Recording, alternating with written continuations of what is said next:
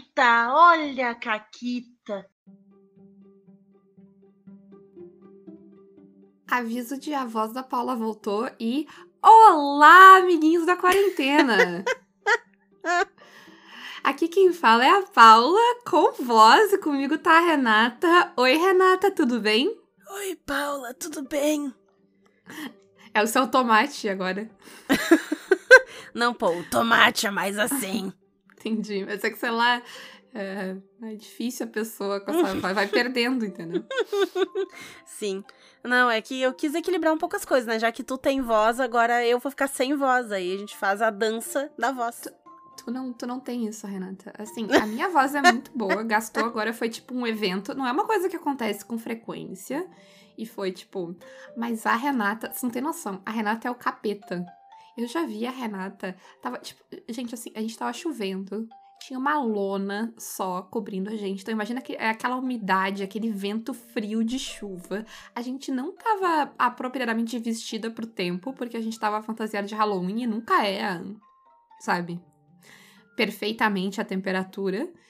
Uh, e essa mulher passou o quê? Três horas, quatro horas gritando off with your head, porque ela era rainha de copas, a plenos pulmões.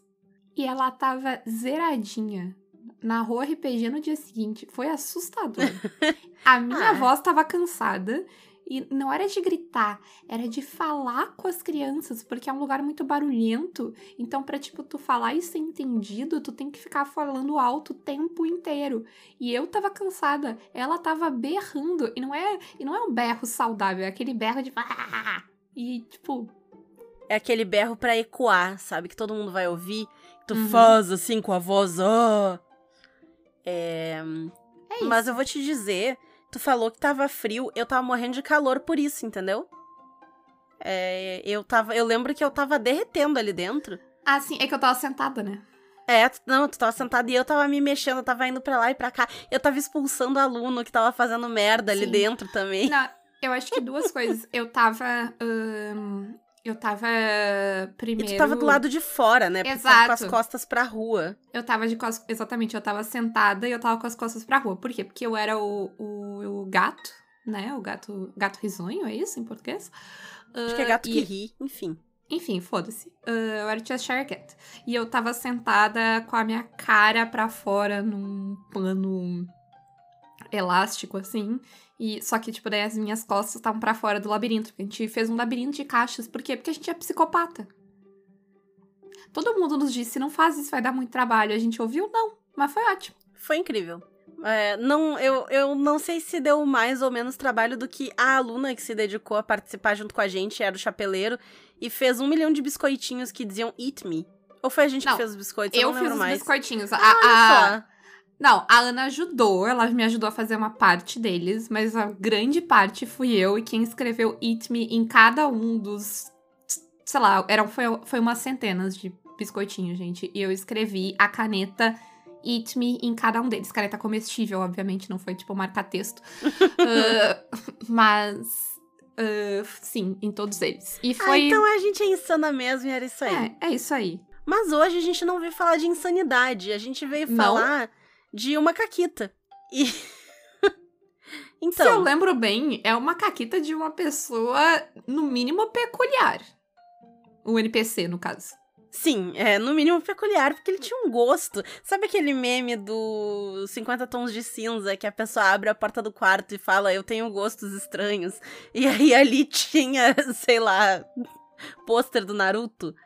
O NPC era tipo isso, só que ao invés de pôster do Naruto, ele tinha passagens secretas.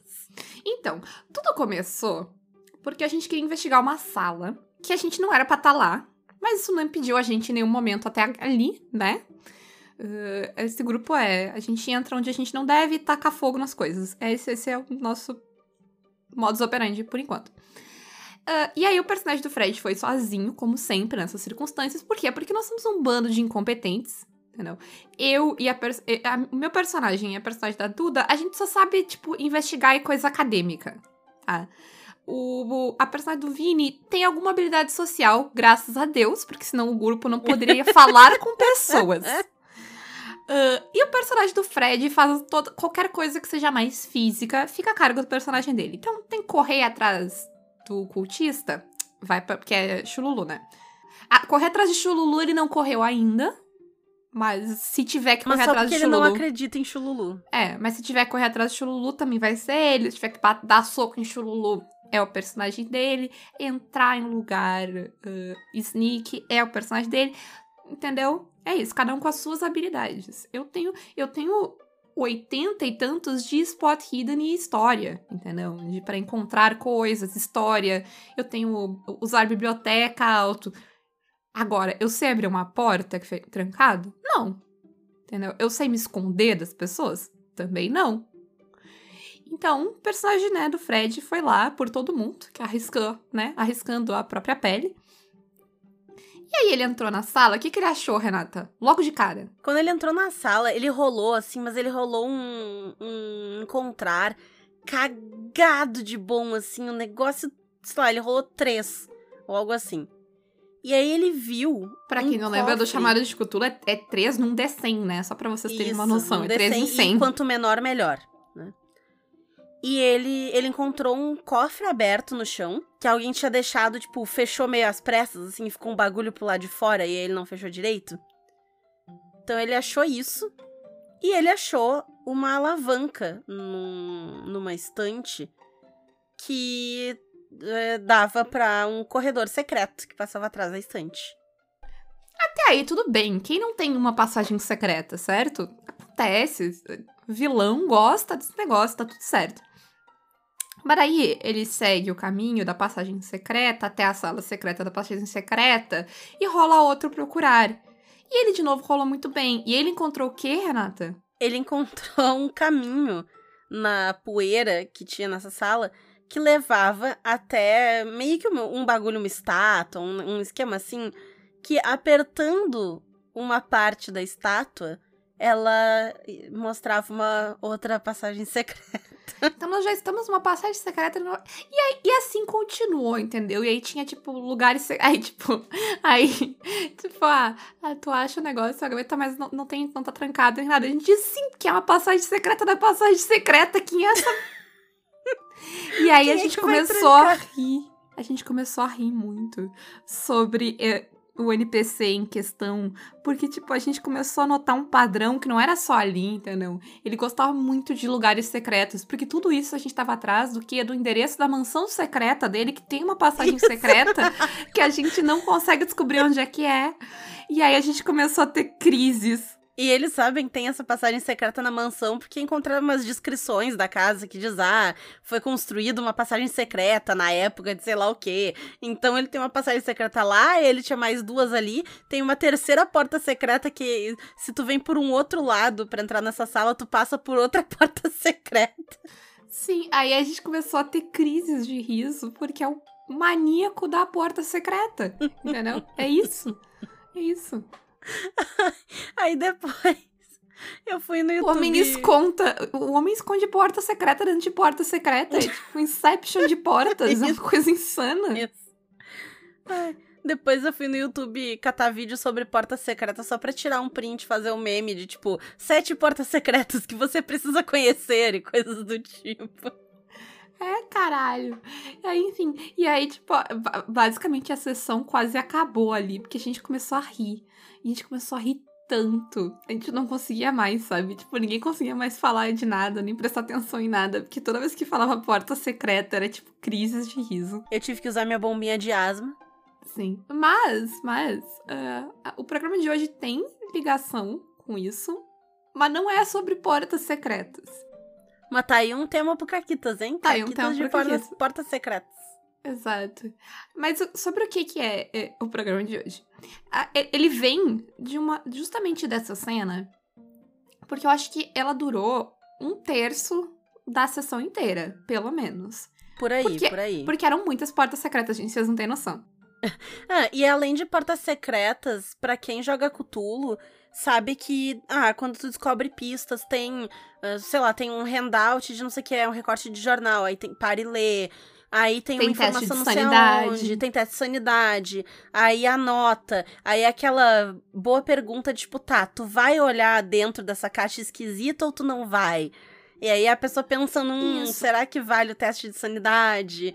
E, Exato. né, então demorou um tempinho ali nessa essa exploração. E eram Isso. várias salas, né? Porque cada sala por trás da primeira porta secreta e da segunda porta secreta. Isso, Tinha coisas pra descrição da investigar. sala e de como o personagem tava agindo e das coisas. E assim, foi uma cena muito longa em que o único personagem envolvido era o personagem do Fred. E Sim. não foi chato. E ninguém dispersou, ninguém foi tirar um cochilo, ninguém parou de prestar atenção. Mais do que isso, todo mundo continuou jogando. Porque a gente ficou, tipo. ah, sugerindo coisas pro personagem do Fred, ajudando o personagem, né, ajudando o Fred a fazer as conexões do que ele achava com as pistas que a gente já tinha. Por quê? Porque o Fred não tem memória e não anota as coisas, então ele não Isso. sabia de nada. A minha coisa favorita foi o seguinte, tá? Na sessão anterior, eles passaram a sessão inteira investigando a merda dessa mansão secreta que eles querem encontrar, tá? E aí eles descobriram o nome do dono da mansão. Que, digamos, é, sei lá, João da Silva. Aí tá. Aham. Chega no, no lugar ali, né, que eles estavam. Nesse instituto que eles estavam investigando. E eles passam pela frente de uma porta. Eles foram direto pra biblioteca enquanto o Fred foi dar uma explorada no lugar. E ele passa na frente dessa porta. E eu digo pra ele que tá escrito ali: J da Silva. E aí ele ficou tipo, ah, é um nome que eu tinha que reconhecer. E nisso a Duda, que anota as coisas, tava tendo uma síncope do lado, tipo, caralho, é o dono da casa! Que eles passaram Sim, a, a sessão Duda tava fazendo inteira. caras e bocas na câmera, foi incrível.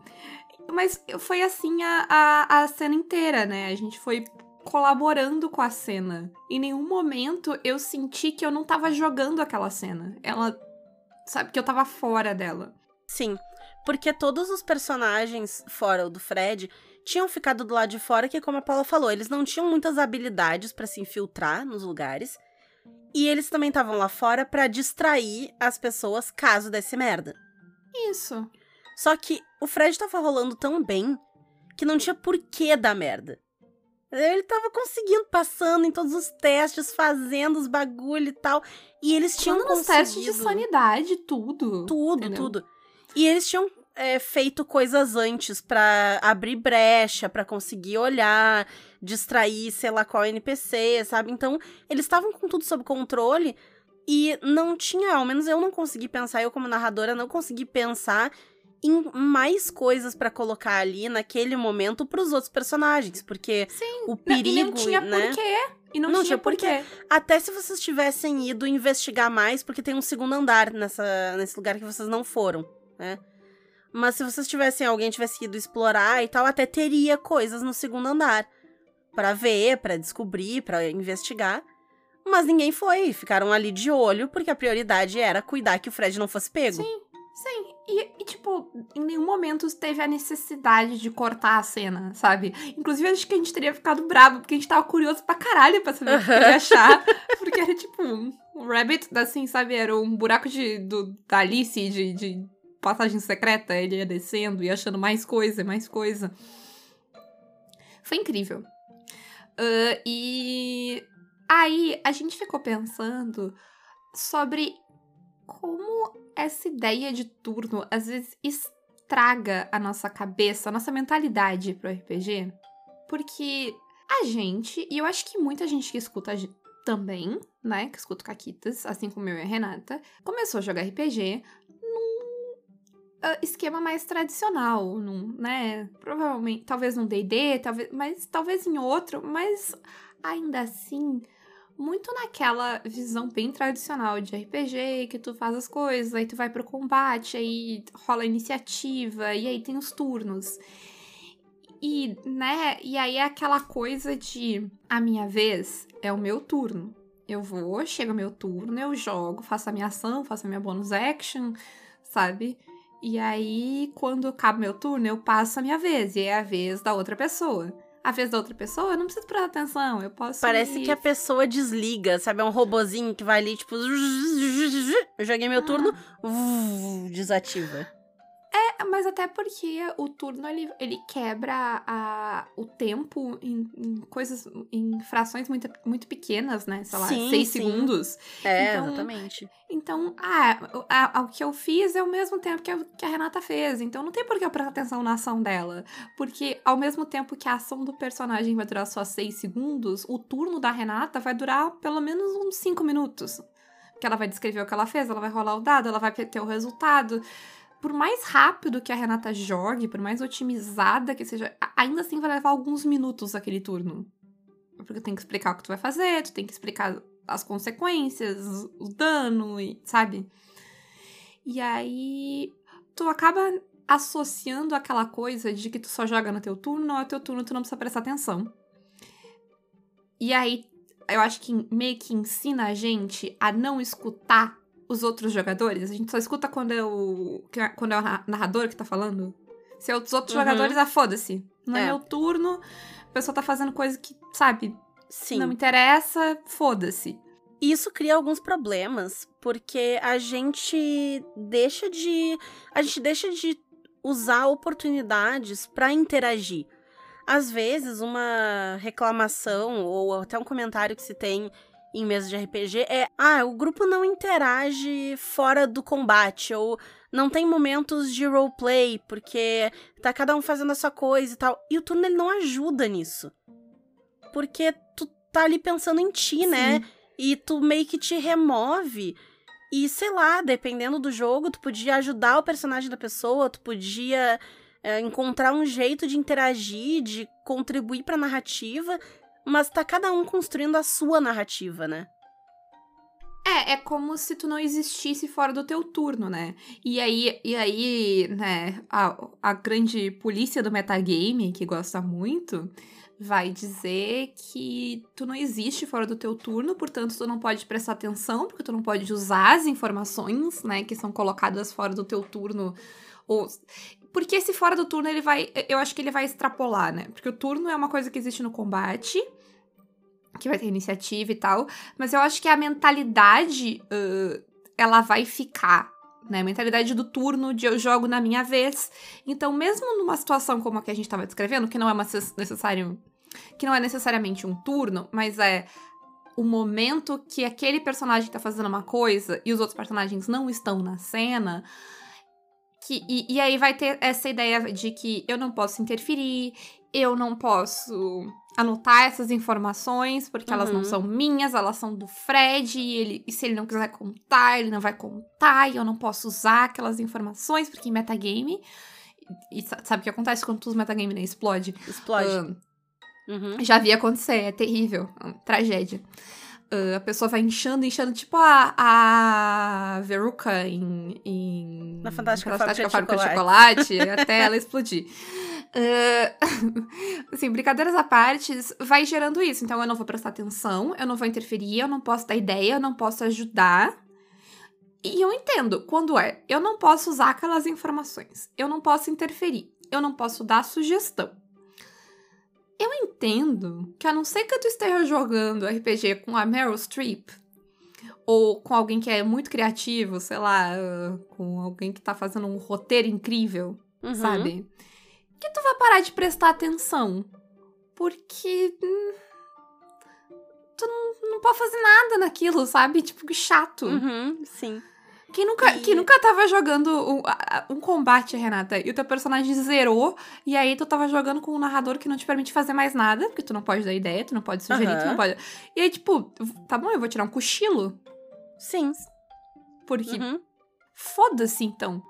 É, é isso como tu disse, né? E essa questão da gente da gente pensar em turno, até mesmo quando não tá na luta, em parte tem um pouco do quesito de ah, eu vou deixar o fulaninho jogar.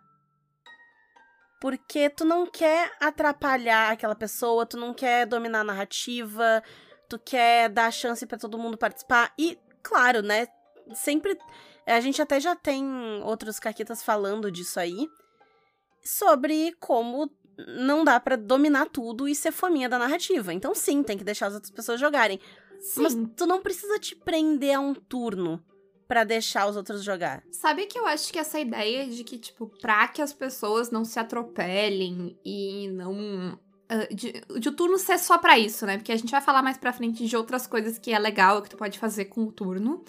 Mas ah, o, o turno existir como. Ah, é a tua vez de jogar, é a tua vez de jogar, é a tua vez de jogar, e aí tu não vai atropelar a outra pessoa, é um pouco infantilizar o jogador de RPG, né? Ele não tem capaci tu não tem capacidade de exercer o bom senso e notar, tipo, sabe, um momento de, de falar e de contribuir. Perceber a narrativa, né? Notar... É, e ouvir e tal. É, é tipo Isso. meio que como se tu não fosse capaz de conviver em sociedade.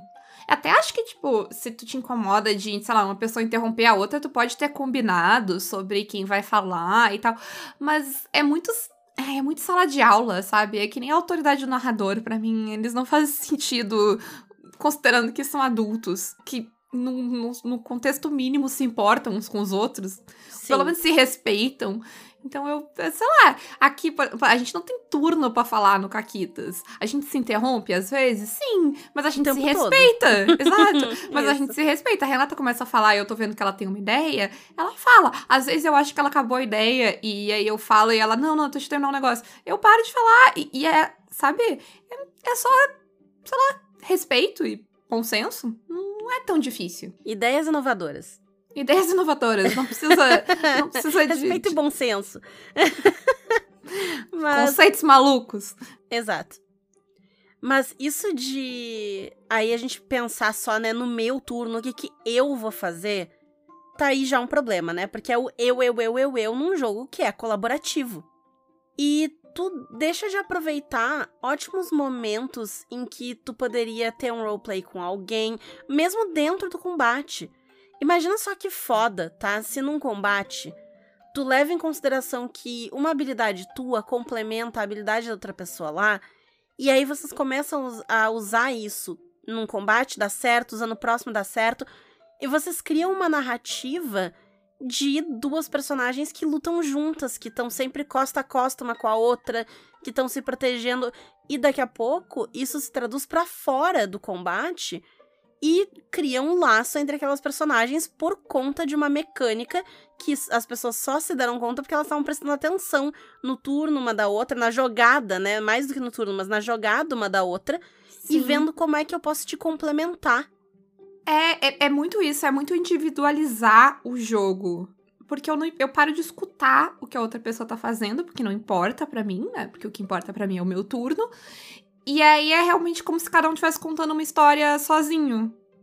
Ah, tá todo mundo enfrentando o mesmo bichão lá. Mesmo, sei lá, que, que bichão que a gente tá enfrentando, Renata? É uma.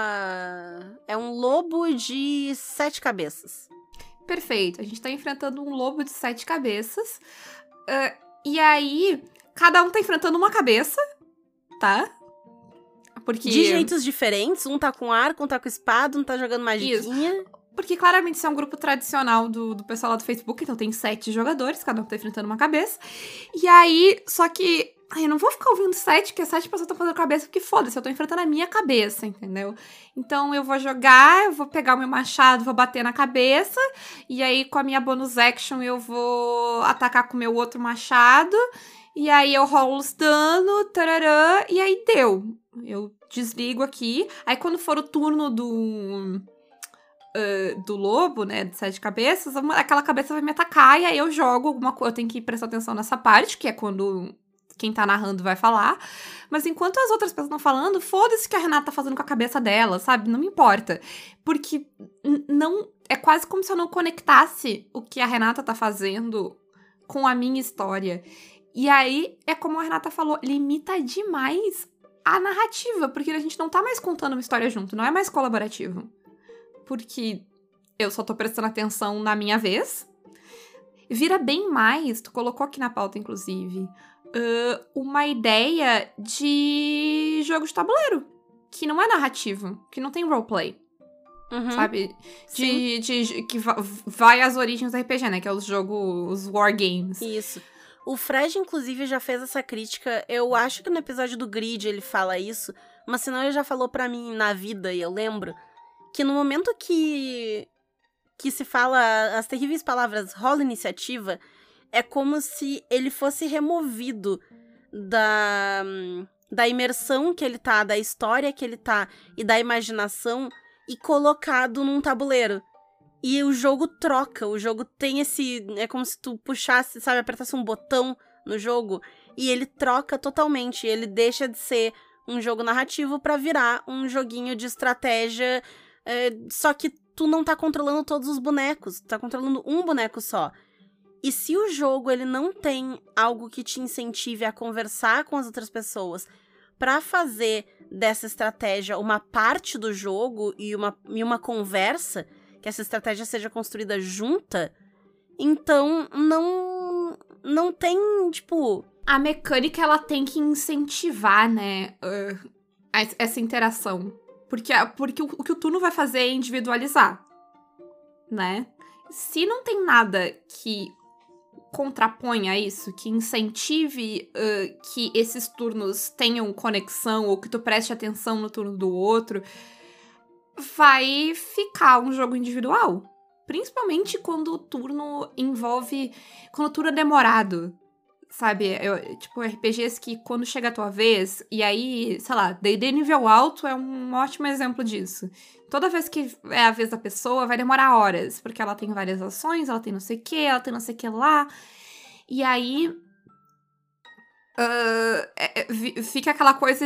E é muito mecânico às vezes, porque a mecânica ela é pesada, ela tem muitas coisas, ela não tem nenhum incentivo uhum. para que as pessoas ajam em conjunto. E aí sim, vai ficar chato de ficar ouvindo o turno da outra pessoa. Então sim. tu acaba desligando, até porque vai ser muito. Ai, vai ter matemática e rola dado. Hum. Eu tava hum. aqui pensando.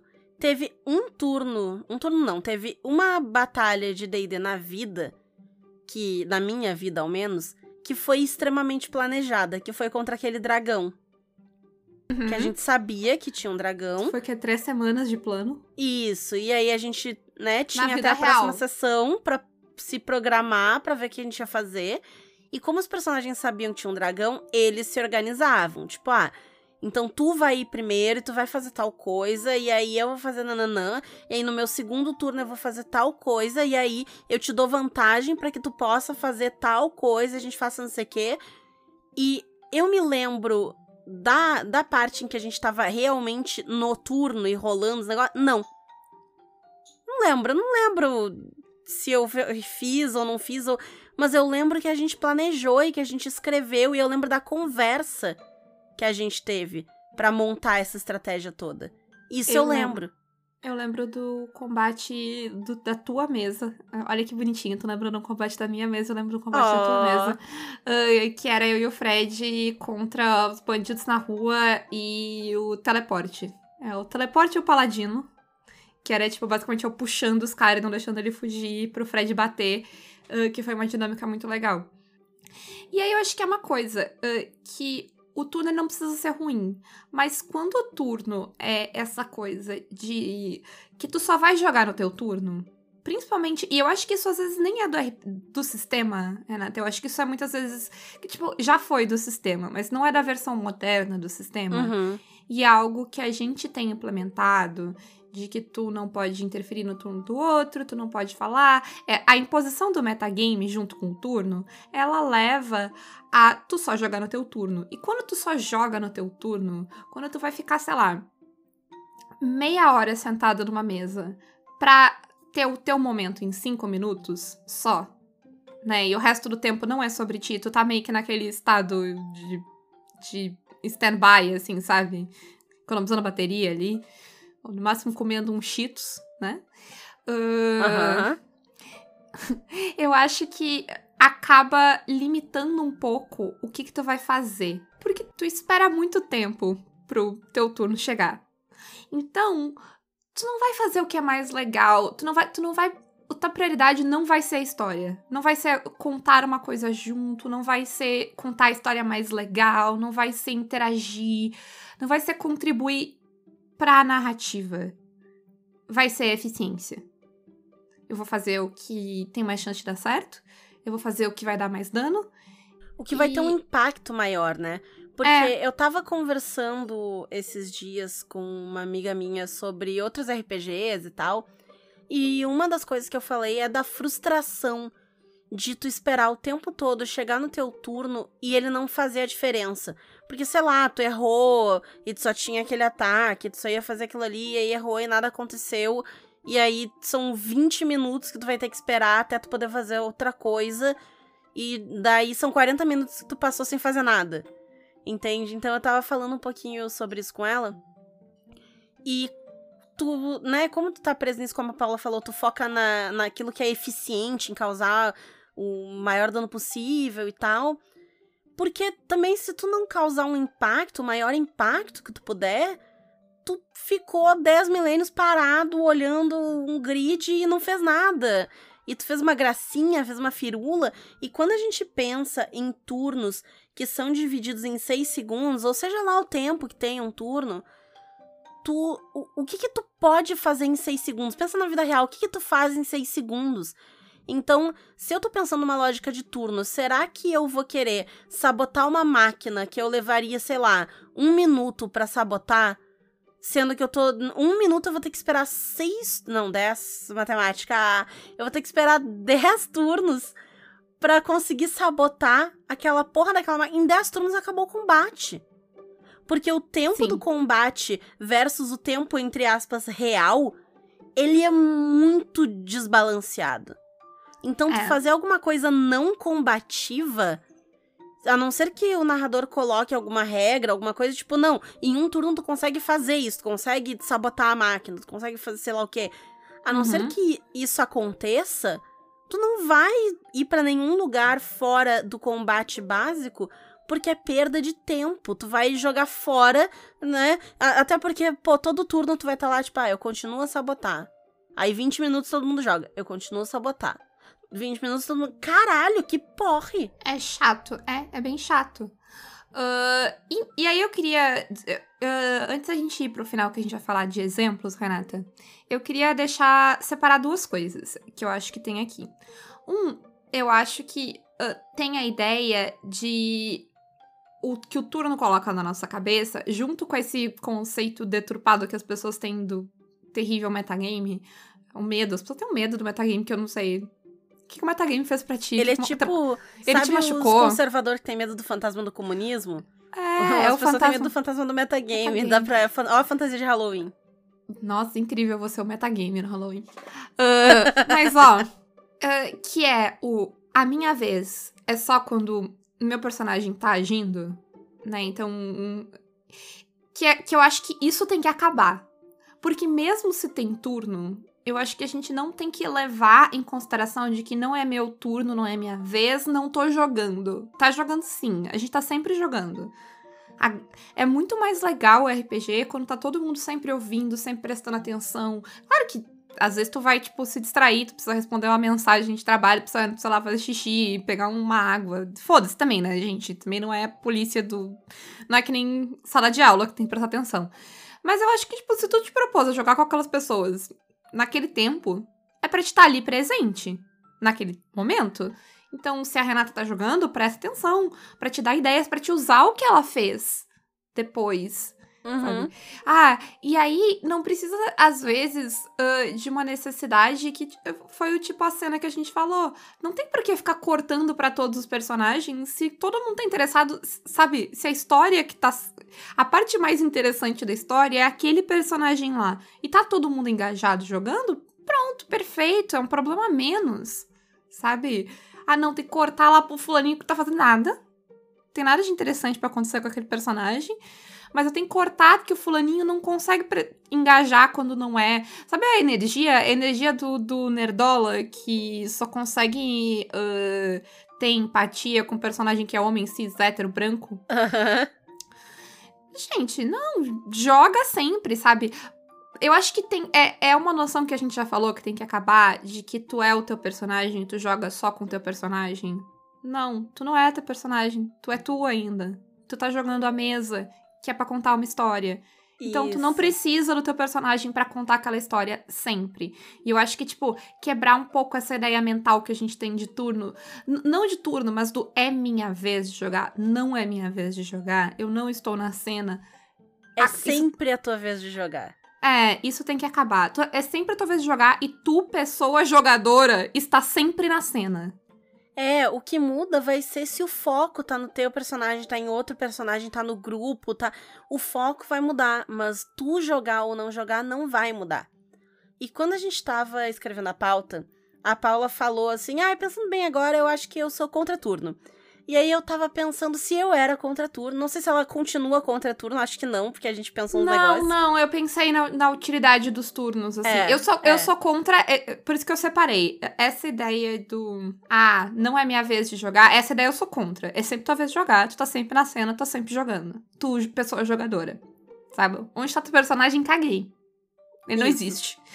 Ah, mas o turno daí, dentro de uma ideia de combate estratégico que precisa de turnos, né?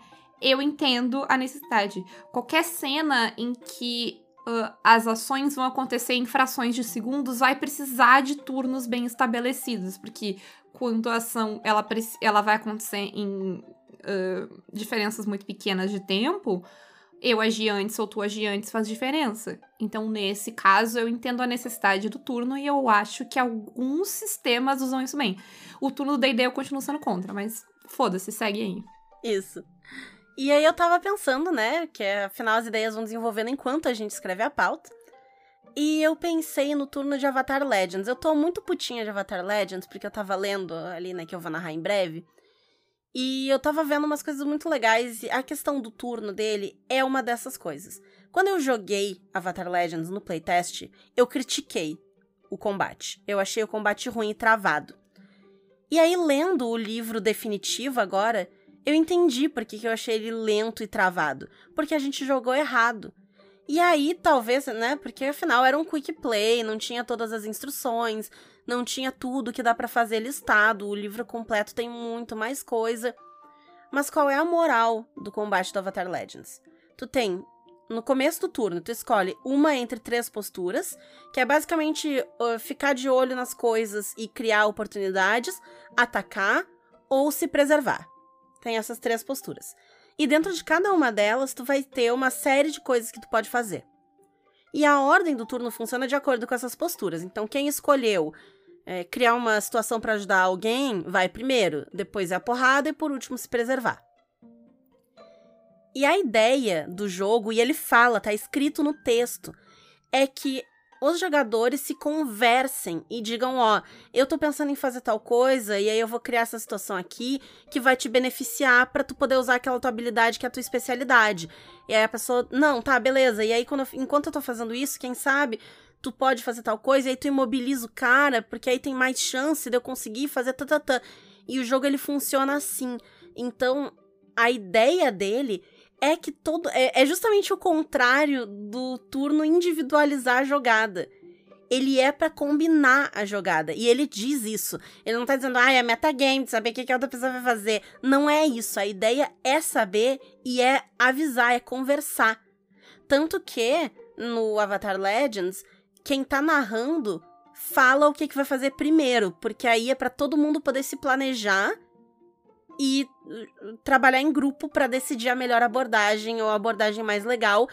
E num jogo que tá rodando em PBTA e que é baseado literalmente num desenho, né, numa animação que tem cenas de luta bem legais e dinâmicas, é ouro. Porque aí tu consegue fazer uma descrição legal em que a dobradora de água vai lá, congela as pernas do cara, enquanto ele tá parado, o dobrador de pedra levanta um pedregulho e dá na fuça do maluco, que não consegue sair dali porque porque tá com as pernas congeladas no chão. Entendeu? Então tu consegue Sim. construir uma cena muito mais foda. Então eu Uhum. achei o turno de Avatar Legends muito esperto no jeito como ele se constrói. Eu acho que qualquer coisa que dê uma dinamizada no, no turno vai ser ah, positivo. Eu pensei, ah, todos os sistemas que ah, o número de ações, ele, ele é variável, ele é, ele é uma escolha tua, porque, sei lá, tu pode fazer mais ações no turno, mas tu vai ter mais penalidades, então tu vai ter que levar isso em conta. sabe, que focam numa estratégia mais. que, que precisa ser mais do grupo, né? Uh, vai ser uh, útil. Até uh, eu gosto da. às vezes que eu. Assim, no VTT eu gosto da iniciativa do Savage, porque ela, ela, é, ela muda, né? Cada turno, outra pessoa. Porque muda muito a dinâmica. Uhum. Sabe? Então, tu, tu tirar uma carta boa e do nada agir mais rápido pode dar um nível de aleatoriedade que é algo que as, o pessoal que vem, né, do, do turno clássico do D&D lá, faz cara feia. Ah, mas como assim? Meu personagem é feito para ser super ágil. E aí a agilidade dele não vai contar em nada no turno, o turno vai ser aleatório, não quero, porque eu não vou ser fodão. Mas é muito legal quando tu vem em prática, assim. Combo né, errado, otário.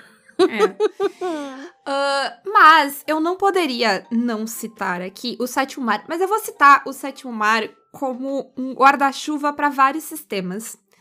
Uh, que tem. E às vezes não tem o turno, mas eles têm uma coisa muito importante, que é.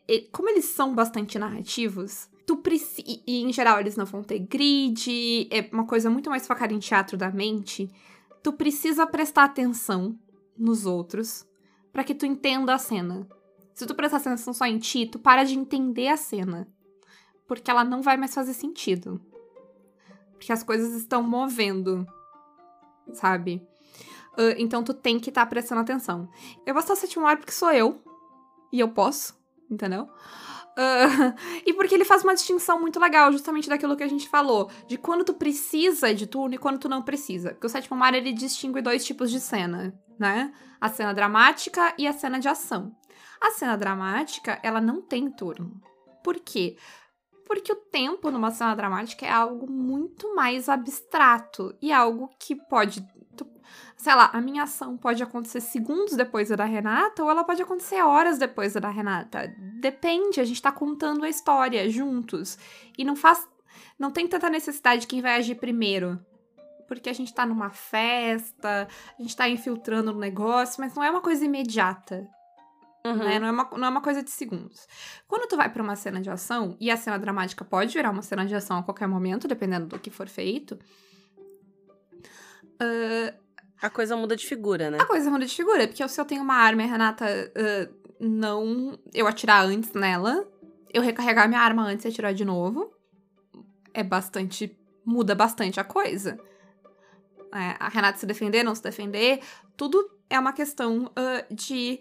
E, e, ele vai funcionar em manejando o recurso narrativo do sétimo mar, que é a aposta. Tu tem uma. Né, eu sempre resumo o sétimo mar a. Tu tem uma aposta, tu tem uh, um uh, recurso para mudar aquela cena, né? É, então, quando tu usa a tua aposta, tu muda aquela cena para algo que tu quer. E aí, uh, primeiro que ele vai ranquear de uma forma muito simples, que é usar as próprias apostas, o número de apostas que cada pessoa tem para ranquear o, a iniciativa. E aí, uh, não é aquela questão de, ah, minha vez, tua vez, minha. Não, porque depende de quantas apostas, eu posso usar quatro apostas para fazer uma coisa. E aí, eu, sabe, eu vou lá para baixo na iniciativa.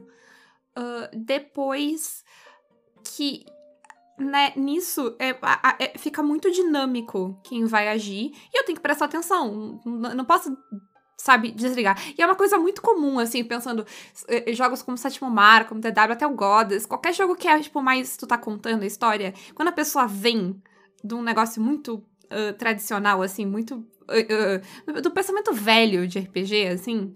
Uh, a, a, coisa mais comum, Renata, é a pessoa se perder. É tipo, tá, mas tu tá aqui, tu tá ali, o que que tu fez? O que aconteceu? Onde é que tá o monstro? Quem bateu em quem? Porque uhum. a pessoa não tá acostumada a acompanhar a cena toda. Ela tá acostumada a jogar no seu turno. E aí não, não vai ser tão assim. Mesmo no sétimo mar que tem um turno, a qualquer momento pode ser a tua vez. Porque tu não sabe quantas apostas outra pessoa vai gastar. Pode ter co tem coisas que podem acontecer que tiram apostas de ti, então, sabe, é um equilíbrio muito maluco como é, vai ser esse esse turno, né? E aí eu acho que é, é com, muito diferente do que é o, o Avatar Legends, mas ainda assim é não individualiza. tu tem que prestar atenção. Até pra ter para ser eficaz o que tu faz. Porque se tu vai fazer a mesma e- coisa que outra pessoa tá fazendo. É, e a cena do Sétimo Mar, ela tem um grande diferencial, que é, ela nunca é só sobre o combate. Tu sempre tem oportunidades, tu não tem, tu pode criar, tem outras coisas que tu pode fazer mesmo numa cena de ação.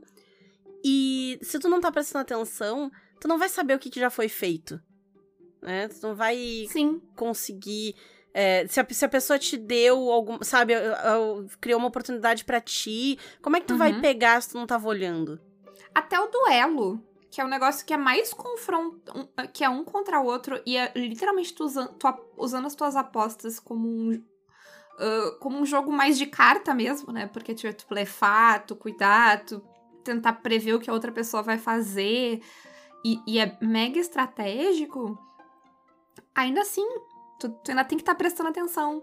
E tu tem que estar prestando atenção não só no teu duelo, mas nos arredores, porque de repente tu tá no teu duelo e alguém vira nas tuas costas, te mete um tiro e daí?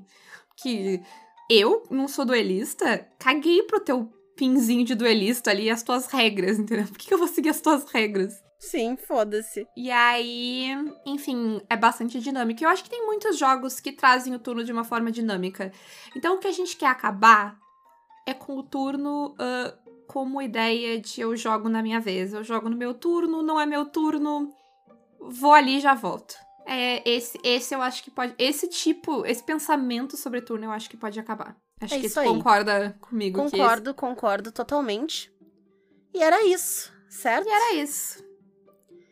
Então tá. Então quem quiser conversar mais e dar a sua opinião sobre turno, pode nos encontrar no Apoia-se PicPay ou Padrim e se tornar mecenas do Caquitas. Vocês também podem nos apoiar pelas nossas lojas parceiras, a Representarte Design com o cupom CAQUITAS, a Retropunk com o cupom CAQUITAS10 e a Forge Online com o cupom CAQUITAS5. Exato, e eu quero saber de vocês qual o sistema de turnos que vocês gostam, que vocês acham que, tipo, acrescenta pro jogo e não tira do jogo. E é isso, um grande beijo. Um forte abraço.